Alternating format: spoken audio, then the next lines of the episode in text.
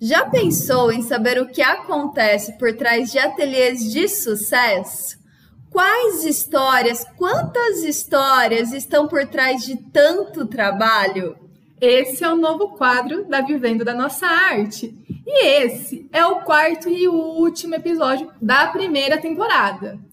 Hoje nós vamos conhecer a história de uma querida, a Renata Hernandes, proprietária do ateliê Hernandes Handmade. A Hernandes Regimente nasceu de um hobby da apaixonada Renata. E ela é apaixonada por quê? Artesanato. E ela sempre esteve envolvida com esse universo por causa dos seus avós tão presentes na sua criação. Renata acredita que através dos seus produtos, todos os momentos da vida podem ser especiais e memoráveis. O marido da Renata, o Rafael Franklin, vendo a paixão dela, embarcou junto com ela no mundo artesanal e ajuda em tudo que consegue. Ela é artesã responsável pela idealização. Já ele, ele fica nas fotos, lá no backstage, divulgação dos produtos. Hoje, as suas peças são focadas para pais e crianças e levam acolhimento e coragem. Renata é uma artesã que faz história.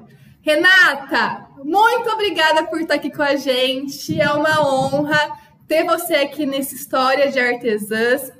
A gente está muito, muito feliz para conversar um pouquinho mais sobre a sua história, que é emocionante. A gente já conhece um pouco dela. Então, eu já queria começar perguntando uma coisa para você.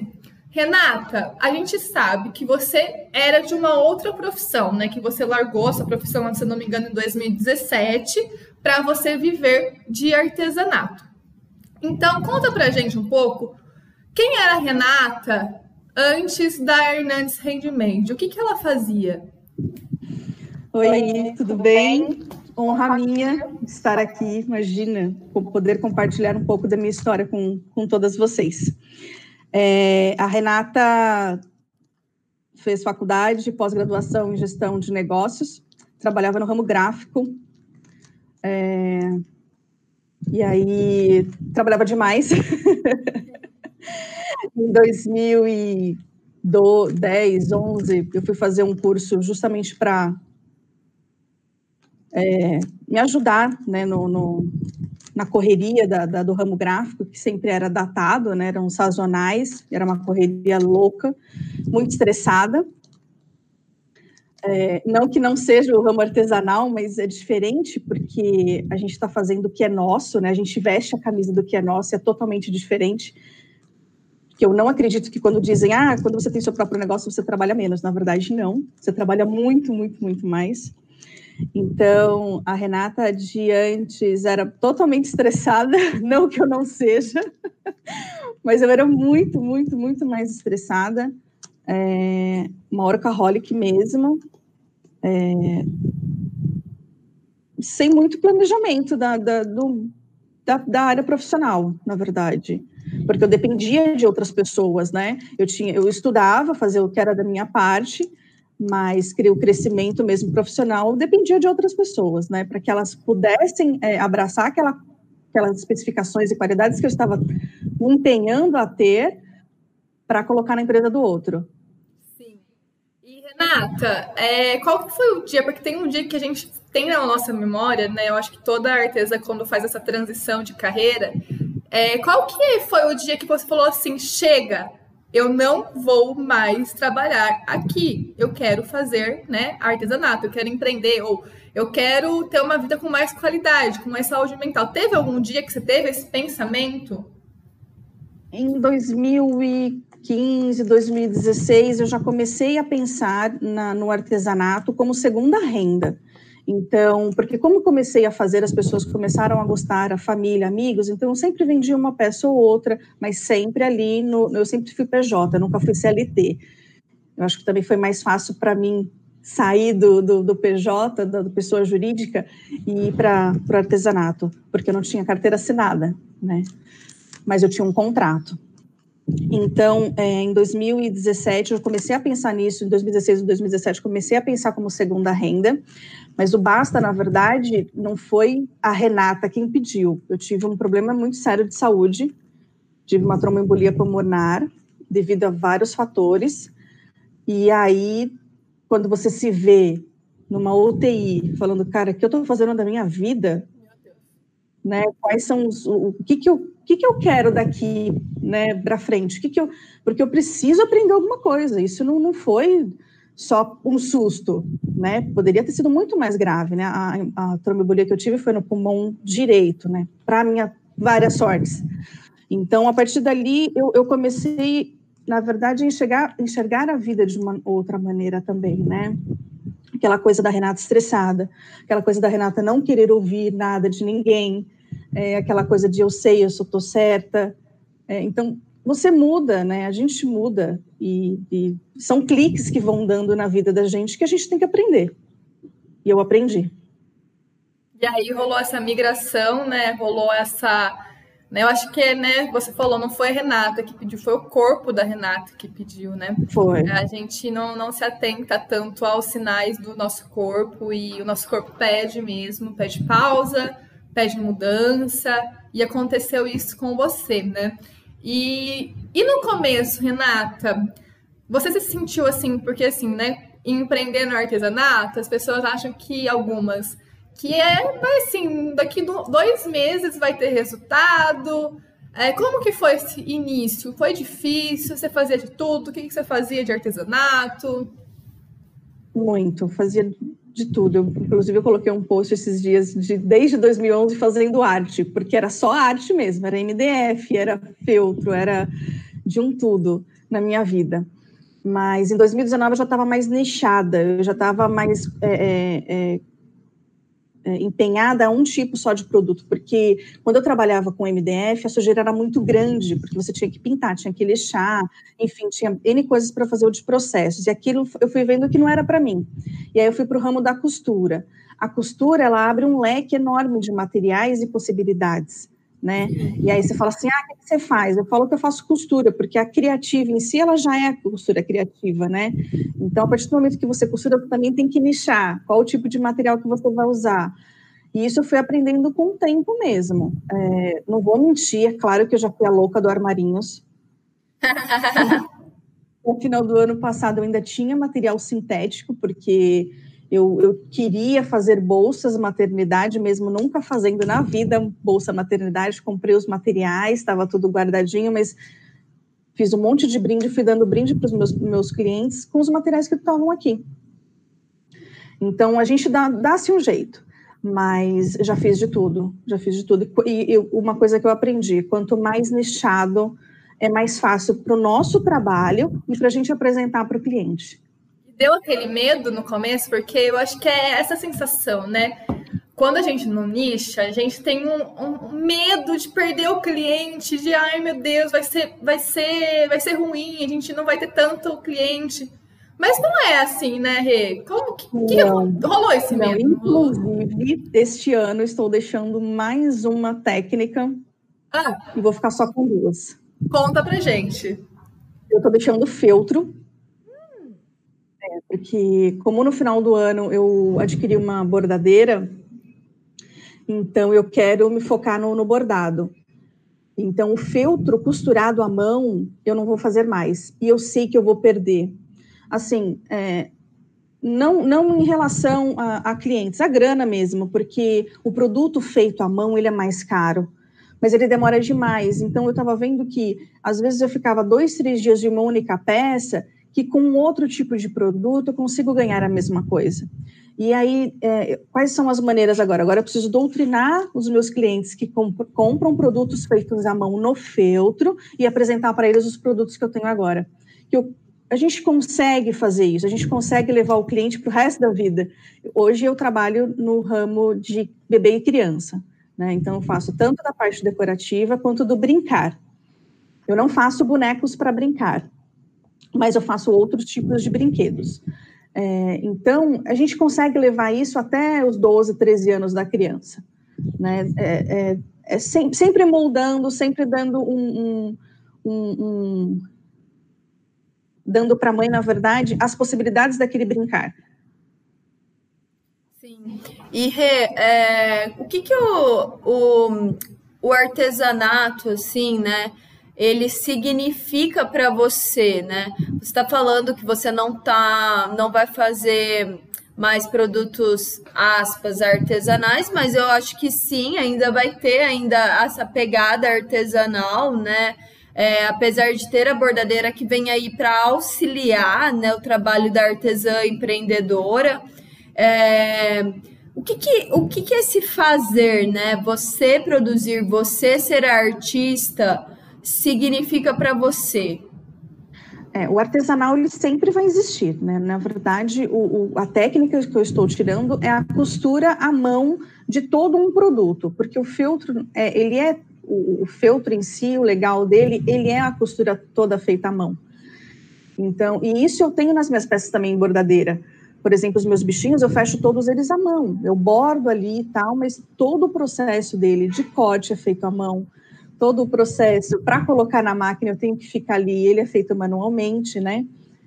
Desculpa, eu esqueci a sua pergunta. O que significa para você, né, fazer as suas próprias peças? Porque você é a design das suas próprias peças, né? E você está sendo a design da sua própria vida. O que, que isso significa para você? Muito. Significa muito. Significa. É um é aquela coisa de, cara, como eu sou corajosa. Onde, onde que eu tô? Olha o que eu tô fazendo por mim, sabe? Porque é, você levantar de manhã, vamos no, vamos no domingo, todo mundo que, que, trabalha fora tem aquela coisa do domingo, né? Terminou fantástico, sem, sem mentira, acho que umas duas semanas atrás, terminou fantástico, eu falei pro Rafa, cara, como eu tô feliz, amanhã é segunda, e eu tenho um monte de coisa para fazer, nunca, gente, nunca que eu saindo da, daqui, indo trabalhar numa empresa, por mais que eu amasse o que eu fazia, não era assim, não era. É, é muito gratificante, é, é, muito bom você ver que uma criança, uma mãe, um pai, um padrinho, uma madrinha veem aquilo e falam: Isso é único, sabe? Isso, isso, isso foi feito para mim especialmente para aquela pessoa. Então, porque a gente sabe que o artesanal, por mais que a gente siga moldes, ele nunca vai ser o mesmo. Sempre vai ter de você ali. Então, é, é o que eu falo. Eu sempre tento trabalhar muito bem disposta, porque eu sei que a minha disposição vai estar aqui, ali naquela peça. Então, se eu não estou disposta, eu nem vou para a costura, porque ou também a agulha quebra, ou acontece várias coisas. É, é, a gente, é um pedaço da gente que está ali. E isso é muito bom. É muito legal isso, né? Porque significa bastante coisa o artesanato que às vezes a gente nem consegue explicar direito. É exatamente essa sensação maluca. E Rê, é, voltando um pouco a essa questão do nicho, você disse que está fazendo, né, nichando mais ainda, trabalhando mais ainda, né, as técnicas, nichando, né, as técnicas no caso. É, qual que foi o ponto de partida para você fazer isso, né? Desde o começo. Claro que a gente vai entrando no processo. Antes você fazia de tudo, né? Fazia arte, né? Vários tipos. E aí depois você começou a nichar. Qual foi o momento que você falou assim, eu preciso nichar, eu estou perdendo dinheiro? Teve essa coragem de fazer esse movimento de nichar? Quando eu vi que eu tinha caixas de MDF dentro da minha casa, com pincel, com tecido, com dinheiro indo embora e eu não ganhando absolutamente nada, porque quando você não nicha, você não tem é, é, a real certeza do que você está fazendo. Parte daí. É, então, quando, quando eu me vi perdida em um monte de produto que, que não faziam mais parte, do, do que eu queria fazer, aí eu falei, não, meu, eu preciso procurar um, um rumo. É, o, o, curso da, da VDNA, ele me ajudou bastante em relação a, Rê, tá certo, é isso mesmo, você tem que pensar dessa maneira, continua assim, porque não tenha esse medo de quanto é, mais você fechar, você vai mais perder, porque na verdade não. E hoje eu tenho absoluta certeza que não. E eu quero nichar mais e mais. É, é, eu tenho uma programação, então até eu tenho uma programação a longo prazo, então eu tenho mais ou menos em nove meses, em seis meses eu, eu vou dizer e vou mudar as, as minhas, as minhas é, mídias sociais em relação ao feltro. Em nove meses eu vou deixar escasso, e em um ano eu não quero mais atender. Então, justamente porque eu sei que não vai ser fácil nem para mim e nem para as outras pessoas. E também eu não tenho, é, é, e é mais ou menos assim também. É, eu tenho material aqui, então eu não vou me desfazer dele de qualquer maneira. Então, para isso, eu preciso fazer produto. Então, eu vou atender de acordo com o que eu tenho. O que eu não tiver, eu vou indicar para outras amigas. Gente, certeza é empreendedora. Já tá, ó, nichando, fazendo planejamento, já tá, ó, pensando no que vai fazer depois. Tá certo, tá, tá, tá certíssima, pensando nas redes sociais. É toda essa estrutura mesmo que, que é que é para ser feito, né? E assim, Rê, quando a gente fala também em nichar, você falou das redes sociais, as redes sociais é um trabalho da artesã empreendedora também, né? E é um, já pela sua cara, cansativo. Cansativo. A gente sabe que redes sociais é cansativo, mas assim, a partir do momento que você começou a ter esse nicho, porque tudo é uma consequência, eu acho, né? Tudo é uma consequência. A partir do momento que você escolheu, né, no seu ateliê, sozinha, teve o auxílio do curso, tal, mas assim, a, decisão sempre é sua. Então, a decisão tomada, aí depois, redes sociais, estruturação de redes sociais, você conseguiu perceber algum resultado que você está conseguindo comunicar, com o seu público, com o público que você queria? É, eu comecei a fazer conteúdo depois do curso de vocês. O conteúdo em si, é, para meu, para minha persona, para o meu avatar, como as cada cada artesã segue uma linha, mas o meu público-alvo, né, e minha persona em si. Eu comecei a fazer os conteúdos depois do curso de vocês que eu fui conhecer, na verdade, a fundo quem eram as minhas pessoas e o que eu estava fazendo para quem, que isso é muito importante. É, de lá para cá, isso faz, vai fazer um ano, foi em março do ano, do ano passado, bem no caos da pandemia. hoje, eu, hoje eu tenho, hoje eu falo, hoje eu, eu, converso com 500 pessoas, 500 pessoas me seguem, eu às vezes eu acho, meu Deus, 500 pessoas! que mil pessoas veem o que eu faço da minha vida. E isso é muito maluco. É, mas quando eu comecei, eu tinha em torno de 300, mas nesse, nesse meio, meio tempo se perde muito, se ganha muito. Então, o que eu posso dizer é: quanto ao conteúdo, ele é muito difícil quando você não sabe o que você quer. A partir do momento que você é, coloca uma estratégia do que você quer falar, de quem é, quem você é, porque autoconhecimento é tudo também em relação ao seu, ao seu ateliê. Se você não se conhece, você não sabe onde você vai chegar. Uhum.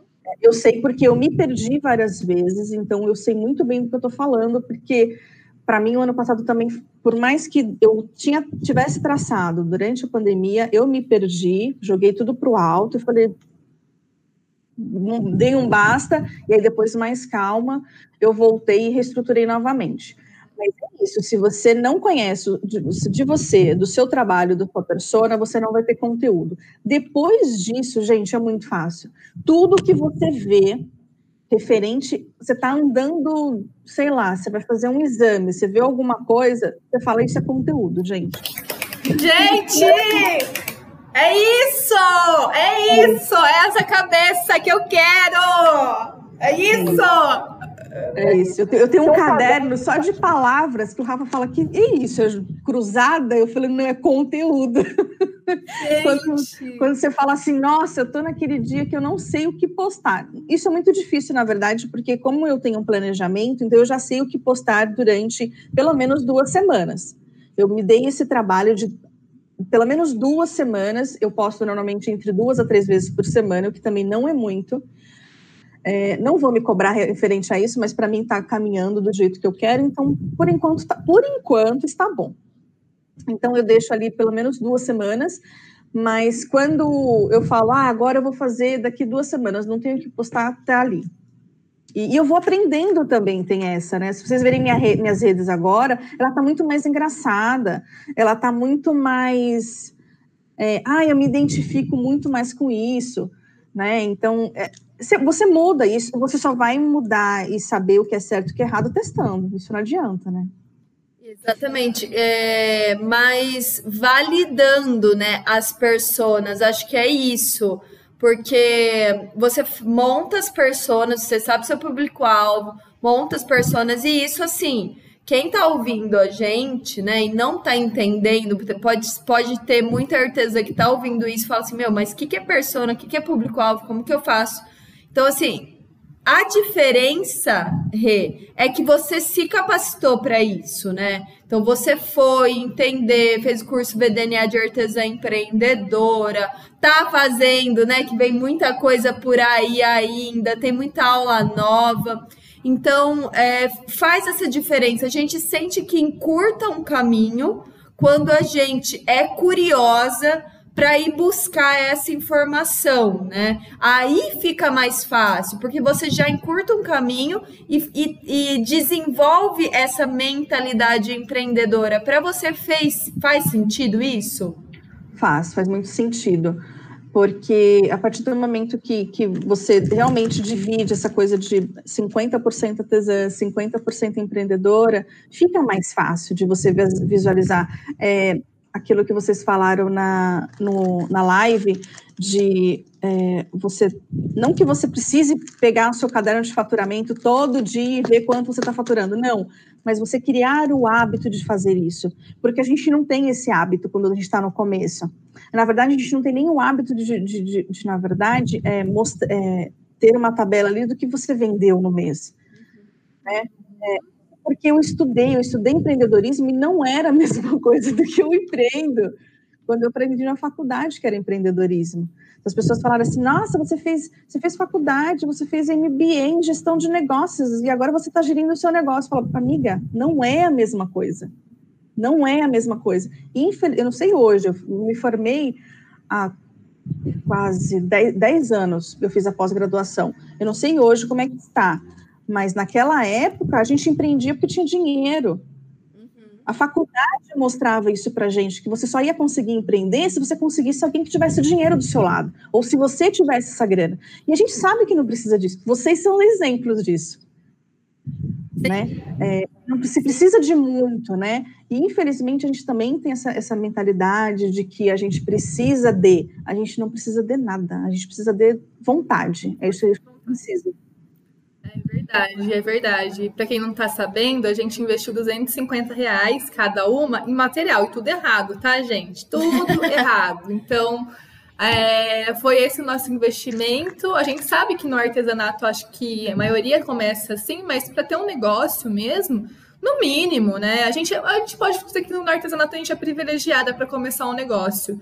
A gente pode começar em casa, pode ir com calma e com alma mesmo. Tem as mãos. Exatamente, exatamente. E muitos né, outros negócios começam no mínimo 10 mil, no mínimo. A gente está falando de mínimo aqui. Então, é, é, bem complicado. E eu acho que esse negócio que você falou, Rê, é uma coisa muito importante. Porque você falou assim, ah, eu fiz, né, faculdade, eu MBA e tal.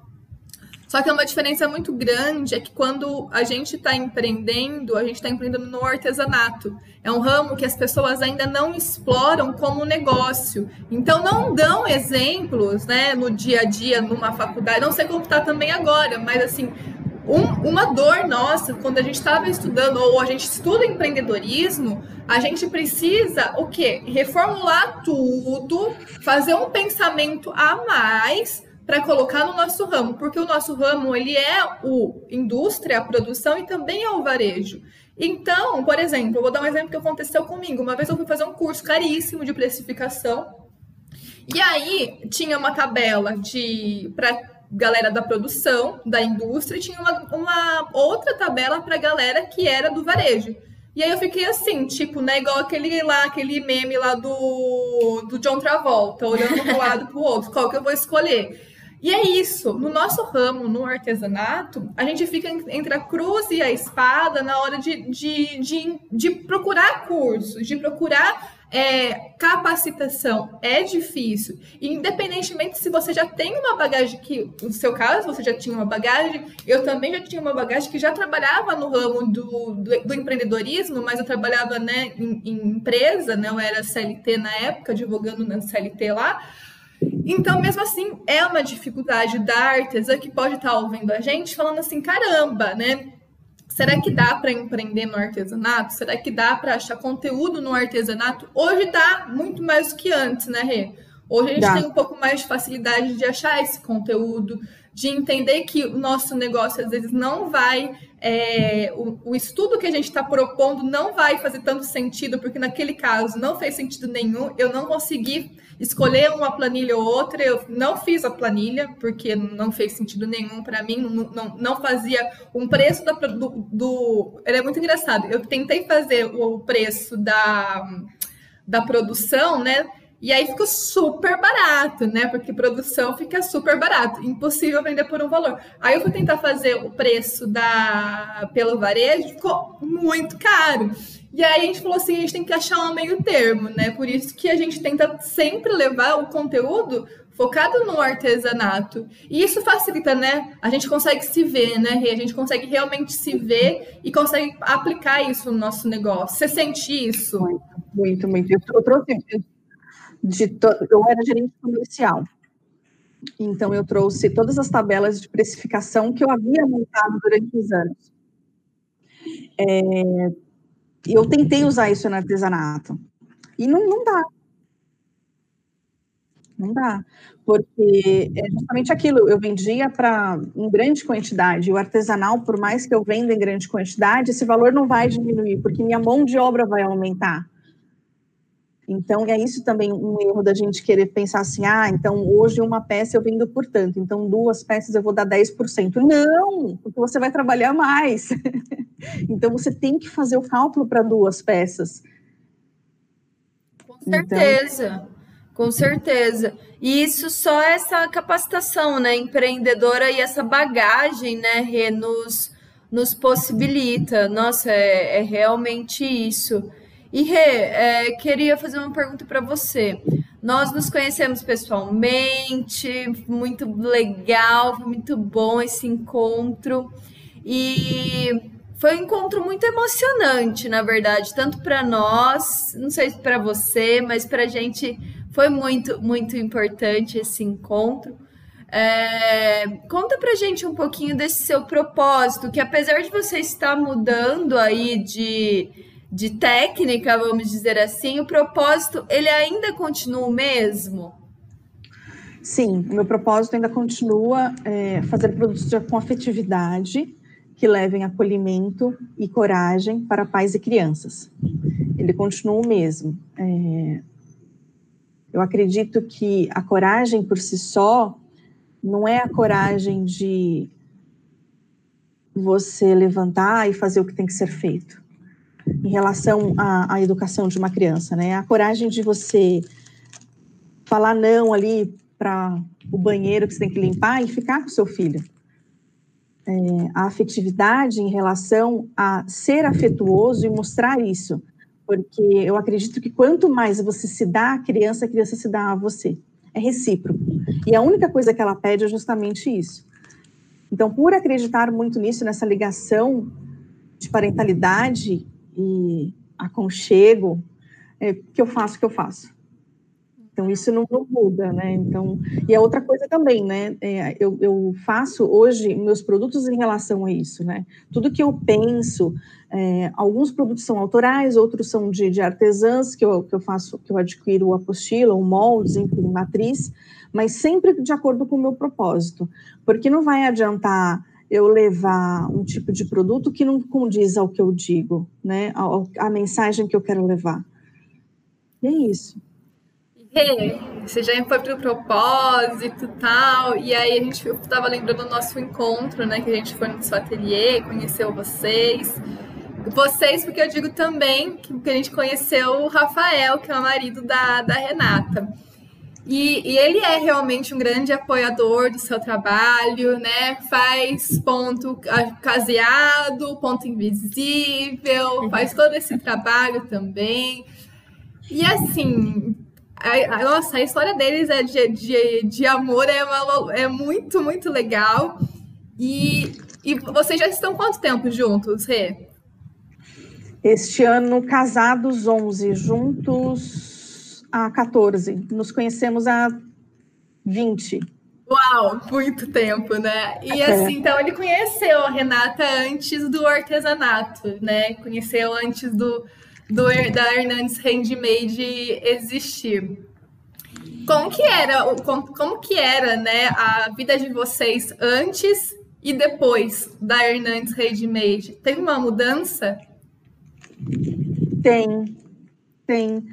Hoje, hoje tem mais cumplicidade, tem mais companheirismo porque antes a gente, na verdade, só se encontrava à noite, na hora de jantar, é, e falar como é que foi o dia, ou às vezes nem falar de tão estressada que eu estava. então, hoje, hoje, hoje é muito diferente. Hoje, ele, é, como a gente tem a bordadeira agora, é, ele está se empenhando em outros, é, é, em outros ramos da do bordado para me ajudar, porque quando a gente muda de técnica, a gente tem que também aprender. E, e aí ele vendo tudo que eu tenho que fazer, tal, então ele, ele me ajuda muito. Ele me ajuda demais. Então ele está fazendo alguns cursos para desenvolver as nossas próprias matrizes. Justamente eu desenho e aí ele vai lá e faz no computador a matriz para a gente mandar para a bordadeira, para justamente sair um, um, um, produto autoral, que é o que a gente quer. É, tá, tá lá nas nossas metas, os nossos planos. Então hoje, hoje, hoje a gente é muito garrado. Ai, que delícia, né? Isso é muito bom, né? Quando a relação melhora e, e o trabalho sim influencia. A gente pode tem gente que fala não, não influencia, influencia sim. Acho que é, você deu um exemplo muito, né, no dia a dia prático, realmente. Às vezes a gente nem tem vontade de conversar né, quando a gente está muito no estresse, e hoje tem uma convivência, né, como você falou, né, agarrado, isso é muito legal, isso é... O artesanato não, não proporciona só para gente, né, proporciona para a família, e isso é muito família, legal. Sim. E o posicionamento, na verdade, né? A partir do momento que você se posiciona para a família, todos vêm de uma nova maneira, né? E falam, não, realmente, aquilo ali é o trabalho dela, ela não está ali em casa, porque muitas vezes você está em casa ali trabalhando, então as pessoas falam, ah, mas você está em casa. Por que você não pode sair da sua casa e fazer tal coisa, né? Então, em relação ao posicionamento, também me ajuda pra caramba, né? Hoje, devido à pandemia, ele está em casa 24 horas por dia, né? Então, a gente se divide. Se eu tenho muita coisa para fazer, é, alguns pedidos para entregar durante a semana, e eu tenho ali aquelas horas, então eu não paro nem para fazer almoço, nem para fazer janta. E aí ele quem faz.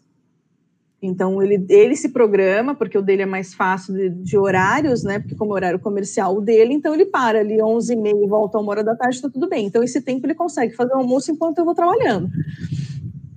E se eu vou para a cozinha, no caso, eu lavo a louça, a gente divide tudo, né? Para não ficar difícil nem para mim, nem para ele, né? E eu acho que é isso. Eu acho que é o companheirismo, eu acho que o casamento, eu acho que ele tem que ser assim. Né? Eu sei que não são todas, infelizmente, que têm essa, tem, tem essa, é, esse privilégio do qual eu tenho, porque eu sei que eu sou uma privilegiada em relação a isso, que eu não tenho que falar do Rafa, ele me dá muito apoio, muito.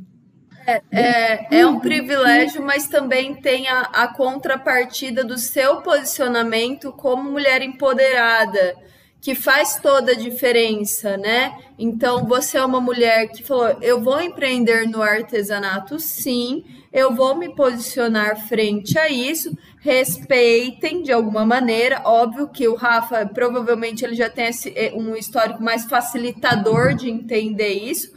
Mas claro que é, não é só dele, sabe? O mérito não é dele. O mérito é, é muito não. seu de, de, quando de tomar frente da sua vida e falar, ó, é a minha vida. É, inclusive, depois que eu saí do hospital, em 2018, teve toda aquela coisa de falar, não vou voltar mais para trabalhar para outras empresas, vou trabalhar para mim. É o artesanato que eu vou seguir como principal fonte de renda. Eu falei para ele, eu falei, vou precisar que você me ajude. Tanto na parte financeira, quanto na, na, na parte pessoal, vamos junto.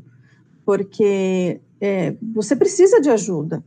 E se você não tiver essa ajuda, você vai por si só. Mas eu, eu cheguei, eu sentei, eu expliquei o que eu, o que eu iria fazer. Eu, eu falei, olha, não, não vejo mais, é, é, não me vejo mais trabalhando fora, não me vejo mais fazendo as coisas das quais eu fazia. Então, o que eu quero hoje é isto.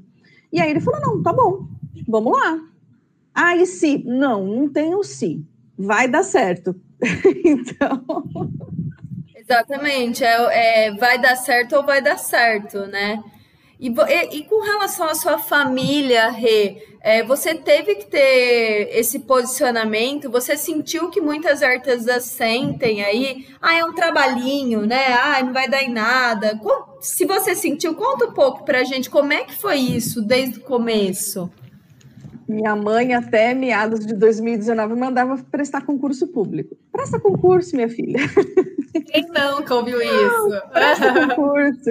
É, eu, e até eu, eu dar um basta, porque até então eu levava e falava: Não, mãe, eu estou fazendo artesanato, é isso que eu quero. Mostrava para ela que eu queria. Até sentar e realmente falar para ela: Olha, eu sei o que você eu sei que você acha que isto é o melhor para mim, mas o melhor para mim, quem sabe, sou eu. Então, o que eu quero da minha vida é isto. Porque a gente também tem um grande. A gente fica muito no achismo, né? A gente acha que as pessoas sabem o que a gente faz, as pessoas não sabem o que a gente faz. É, você fala assim, ah, eu faço artesanato. Aí a primeira coisa que a pessoa pergunta é, mas dá para viver disso? Então, a partir do momento que você fala, olha, eu faço produtos assim, assim, assim, assim, assado, é, artesanais, é uma outra. A partir do momento que você se posiciona, a, par, a partir do momento que você é, diz realmente o que você faz, realmente o que você faz, as pessoas vão entender. Porque é muito vago você falar para a pessoa, ah, eu faço artesanato. A minha avó fazia artesanato, ela fazia crochê. E ela não fazia para vender. Então, se, eu, se hoje ela estivesse viva e eu falasse, vó, eu faço artesanato, ela ia falar, ô, oh, minha filha, você faz crochê? Porque para ela é isso. Então, cada um, cada ser humano, ele cresceu com uma vivência do que é o artesanato. E a gente precisa mostrar para as pessoas o que é o artesanato de, de verdade. O que é que você faz. Porque enquanto você não disser, ela não vai saber. Uhum. Uhum. É verdade. E Rê, aí falando né, em frutos do artesanato, né? A gente falou de um artesanato, a gente teve uma roda de artesãs e nessa roda você falou que você teve um faturamento legal em dezembro. Você pode falar para gente? Eu faturei 5 mil reais nos últimos dois meses do ano. É, eu lancei um produto não autoral em outubro, em 30 de outubro, que foi uma coleção de bichinhos com a bordadeira, que eu falei, eu preciso ganhar dinheiro com essa bordadeira, o que, que eu vou fazer? E aí eu fui atrás de um produto específico, de acordo com o que eu tenho de propósito, e aí trabalhei noite e dia. Em outubro eu lancei. E aí, em novembro e dezembro, eu fiz um faturamento. Fechei em dezembro, dia 20, 22 de dezembro, com faturamento de 5 mil reais. Uau, foram, muito bom. Foram mais, foram mais de 120 bichinhos vendidos. E já aumentei o valor já. Ah. Esse bichinho, a partir do dia 1 de março, eles vão continuar dentro do, da minha coleção de produtos, não vou tirá-los mas eu já avisei que vou aumentar o valor. Uau, posicionamento de artesã empreendedora mesmo, gente. Olha isso. E assim, né? Você falou 120 bichinhos, mas assim, você ficou enlouquecida ou teve mais uma tranquilidade no trabalhado que os outros natais? Como que foi o processo na produção, Rê? Eu, eu consegui me dividir bem. Eu consegui é, fazer a escala de produção. Então, na segunda-feira eu cortava na segunda, na verdade, eu riscava e se tinha tempo, cortava. Então, eu já tinha tudo planejado durante a semana, eu queria entregar no final da semana. Eu nunca deixava, por exemplo, o correio era toda quinta. Então, toda quinta-feira, aqueles produtos que iriam viajar via correio teriam que estar prontos naquele horário. Então, eu já tinha já tudo programado em relação à minha semana, quando eu iria entregar, quando eu não iria entregar, e deixava já um prazo muito mais longo para o cliente, né? Eu pedia para ele pelo menos ali uns 15 dias porque eu sabia também que se eu entrasse tanto pedido que eu não conseguisse é, dar conta, eu teria que me remanejar ali. Mas eu dei conta. Assim, sozinha não, o Rafa me ajudou bastante no terceiro turno. Alguns dias a gente teve que ter terceiro turno, porque infelizmente o brasileiro deixa tudo para a última hora. Então, a, a, última semana de venda de dezembro, eu realmente trabalhei muito, muito, muito. De começar às 7 horas da manhã para às 10 horas da noite, mas durante a semana. Durante os finais de semana, a gente conseguia remanejar e ir com mais calma e dar aquele descanso que era preciso. Mas foi, foi bem, bem programado. E quanto também ao material, né?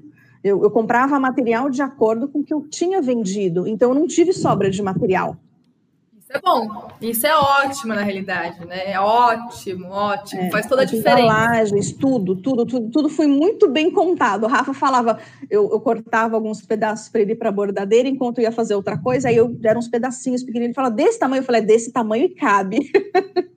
Tem que ser esse tamanhozinho. Tudo padronizado, bonitinho, para não ter nenhum tipo de, de custo a mais em, em relação à matéria-prima natais passados houve esse faturamento, Rê? Imagina.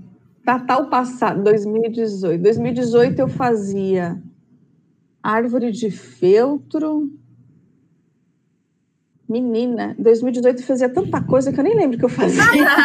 é assim, é assim, a gente entende. É muita coisa, é. né? Não, mas não, mas não foi. Mas é aquilo também que vocês falaram, né? De era um, é, toda semana era um produto. Não é muito isso? Era, era. Toda semana era um produto. A gente faz produto, né? A gente fica pensando num produto, daí posta, sempre pensando, esse vai bombar. Ai, não bombou, não vendeu, tal, vendeu um. Não, mas o próximo eu vou fazer essa semana e começa aquela coisa. Não é uma técnica nova, é um desafio novo para mim. Vai bombar, todo mundo vai gostar disso. Aí não vai, não, não engrena o negócio. E fica sempre, né, nessa esperança do produto perfeito, né? É, é, é, é que a, é, a, gente tem, quando a gente é, começa a colocar nas redes sociais, a gente acha que a gente vai ser muito pedante em falar sempre a mesma coisa e mostrar sempre a mesma coisa. E na verdade não.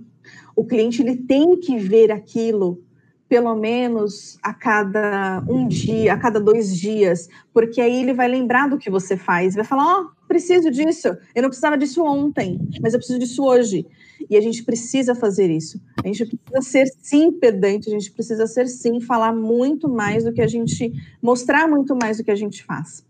É, exato, é o negócio que a gente fala. Tá cansado de falar do seu produto artesanal? Tá, está no caminho certo. Então, tá então tá fazendo certo. Ah, é isso, é isso mesmo, é isso. Se você não cansou, é porque você não. Quanta gente já falou 50% artesã, 50% empreendedora? Umas 300 e milhares de vezes. Eu, eu vou te dar um exemplo fora do artesanato. Quanto, sei lá, vou colocar a Anitta, cantou, sei lá, uma música dela para virar hit? Gente, é a mesma coisa. Mesma coisa, é falar a mesma coisa, né? Em outro, em outro, outro ramo, mas assim, é isso, a gente precisa falar, a gente precisa mostrar nosso produto. E hoje, quando, mais ainda que o nosso o tempo das pessoas ele está, ele está disputado, né? O tempo da pessoa de visualização ele é disputado. Então a gente precisa fazer esse trabalho. Você faz uma vez, outra, não vai ter resultado, artesã. E você está fazendo isso, né, Rê? Você fez isso muito no Natal. Eu percebi, vi várias vezes publicações. Sim, até apareci, coisa dificílima. Aham, uhum. é, maravilhosa. Para mim, a autoimagem ainda é, é, um processo de terapia, mas está indo, está indo. É, é, o que eu falei para vocês: o autoconhecimento é tudo, né? É, o que eu não posso é parar. Então, se hoje eu não consigo aparecer falando, então eu apareço numa foto, por exemplo. Então, apareço, sei lá, no fundo de algum lugar, para que as pessoas também saibam quem faz, né? Porque isso também é muito importante, né? As pessoas saberem quem faz. E para a gente também, o mais importante é nunca parar de estudar. Nunca. Sempre vai ter alguma coisa nova que a gente tem que saber. Sempre. E sempre vai ter uma ferramenta nova de uma rede social ou de qualquer tipo de, de, de como é que se vende, da, da neuropsicologia, ou sempre vai ter alguma coisa nova para a gente aprender, para a gente conseguir colocar isso no nosso ramo artesanal, para ficar mais fácil para a gente viver do, que a gente ama. Sim. E pudesse dar um, um, uma fala, né? Falar alguma coisa sobre essas pessoas que, que querem empreender no artesanato, que, qual conselho seria o seu, Rê? Né? Você falou da capacitação, que é importante, mas qual é o seu conselho como artesã que olha quanta coisa você está fazendo, olha essa, né, esse comportamento empreendedor que você está desenvolvendo, a gente fica muito feliz, assim, por tantas coisas que você falou que está fazendo aí no seu ateliê. É, qual, que, qual é o seu conselho de artesã para artesã? De artesã para artesã, eu digo que o seu plano B é fazer dar certo. É, eu acredito que quando você faz um planejamento que você tenha uma saída, uma válvula de escape, fica muito fácil para você é, falar assim: ah, mas se não der certo, eu faço tal coisa. Mas a partir do momento que você fala, não, isso tem que dar certo, eu preciso é, estudar mais, eu preciso me capacitar, eu preciso conhecer outras pessoas, não se comparar, conhecer outras pessoas que fazem o que eu faço. Eu preciso é, é, é de pessoas é, e, e, mentoras, na verdade, que são aquelas pessoas que te dão aquilo mastigado, né? Porque vocês, por exemplo, vocês são mentoras, vocês nos dão hoje num curso tudo mastigado, porque vocês já sabem já o passo a passo daquilo. E isso é muito mais fácil para gente. Então, por mais que a gente é, se identifique, sabe, com as pessoas que você quer aprender, também tem essa, sabe? Quanto mais você se identifica com a linguagem, com o que elas falam, com o que você sente, fica mais fácil. Então, o plano B é faça dar certo. Se não deu certo desta maneira, reveja o que você fez ali, o que você pode melhorar, o que, que você pode traçar novamente, mas não desista. Não desista. Gente, olha que história linda! Quando, gente, quanta foi uma aula esse último episódio. Quanta coisa bacana que a Renata trouxe de transformação de pensamento e várias dicas. Gente, sensacional. Rê, muito obrigada por estar com a gente, disponibilizar esse tempo e também trazer né, um pouco da sua experiência no artesanato para outras artesãs. A gente fica muito feliz de estar aqui com você, tá? Obrigada mesmo, Rê. Obrigada a vocês, obrigada por fazer parte da, da trajetória da Hernandes Handmade e por fazerem parte da vida da Renata Hernandes. Obrigada. Ai, que linda. E 2021 tá aí muito mais juntas, mana, muito mais. Nossa, isso com calma tem... e com alma. Calma e com alma, mas sempre avante, com certeza. Mana, um super, super beijo no coração, no seu coração aí, bordado, seu coração bordadinho. É, obrigada de verdade pela disponibilidade de estar aqui. Vai ser muito importante para muitas artesãs estarem te ouvindo. Eu tenho certeza que vai ser um podcast inspirador. Que bom, que bom. Então tá bom, um super, super beijo. Vamos. Ah, Rê, pera! Oi. Fala como que a, que a mulherada te Sim, acha. Não falamos. Como assim? O papo foi tão ah. bom, foi fluindo que a gente esqueceu. Vai, Rê, fala aí. Meu Instagram é Hernandes Handmade, que Hernandes é o meu sobrenome, e Handmade é o feito à mão. Então, Hernandes com H e Z no final. Então, procura a Rê, dá uma olhada no conteúdo dela, que ela leva muita coragem aí para papais e filhos. Beijo, Rê!